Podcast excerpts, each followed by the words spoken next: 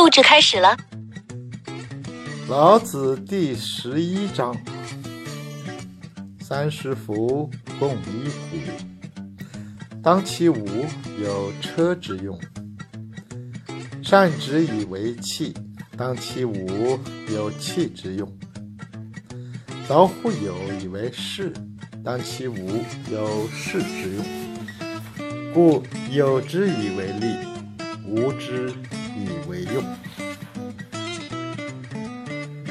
译文：三十根辐条汇集于车骨而造车，有了其中的虚空，才能发挥了车的作用。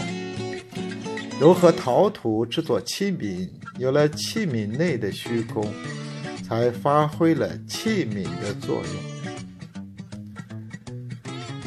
开凿门窗，建造房屋，有了门窗四壁内的虚空。才发挥了房屋的作用，所以有能给人以便利，无能发挥作用。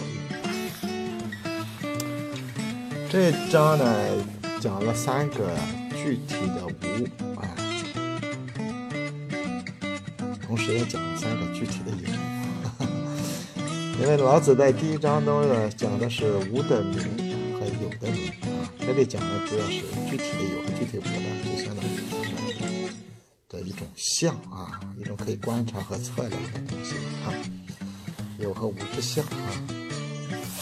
为什么在这里提到有和无的象呢？实际上也是讲修身啊。嗯，有些人的修身呢，偏重于修那些有的部分啊，让自己长得肉更多一点，肌肉更发达一点，而忽视了那些无的部分。就像一个人呐啊。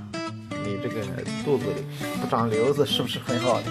哈哈有些人是就爱吃吃吃饱了撑的，营养过剩啊，这都是偏重于你而造成。该有的地方有啊，该无的地方无，这才是健康。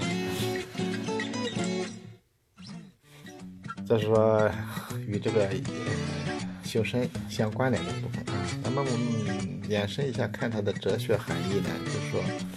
无和有呢？呃，那么具看具体的无和具体的有啊。用现在理论来解读一下呢，比如说一个硬盘，这个有数据啊，你可以调出这数据来啊，可以用程序来解读一下，可以看电影、听音频。但是这个数据满了以后，这个硬盘就。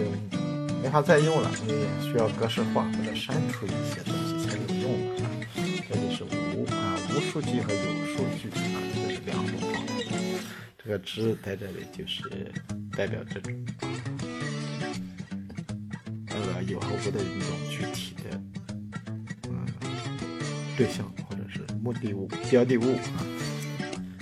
所以无对应的是用啊，有对应的是利啊。现在呢就是。现代语言中，利和用就不分开了啊，所以呢就很拗口。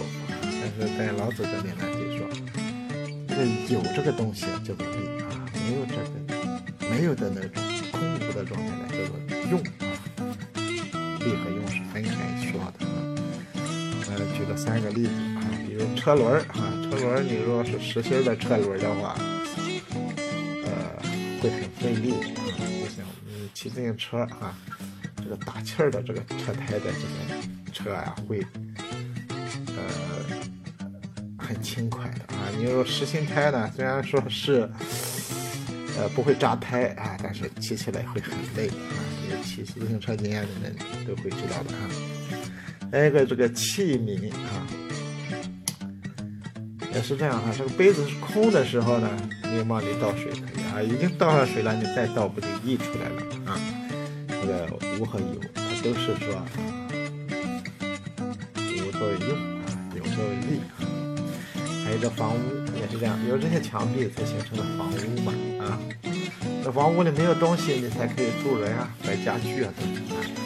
所以呢，有为利啊，无为用啊。这个有和无，我呃具体的项啊，具体的这种观测与测量的，它有一个具体的东西啊。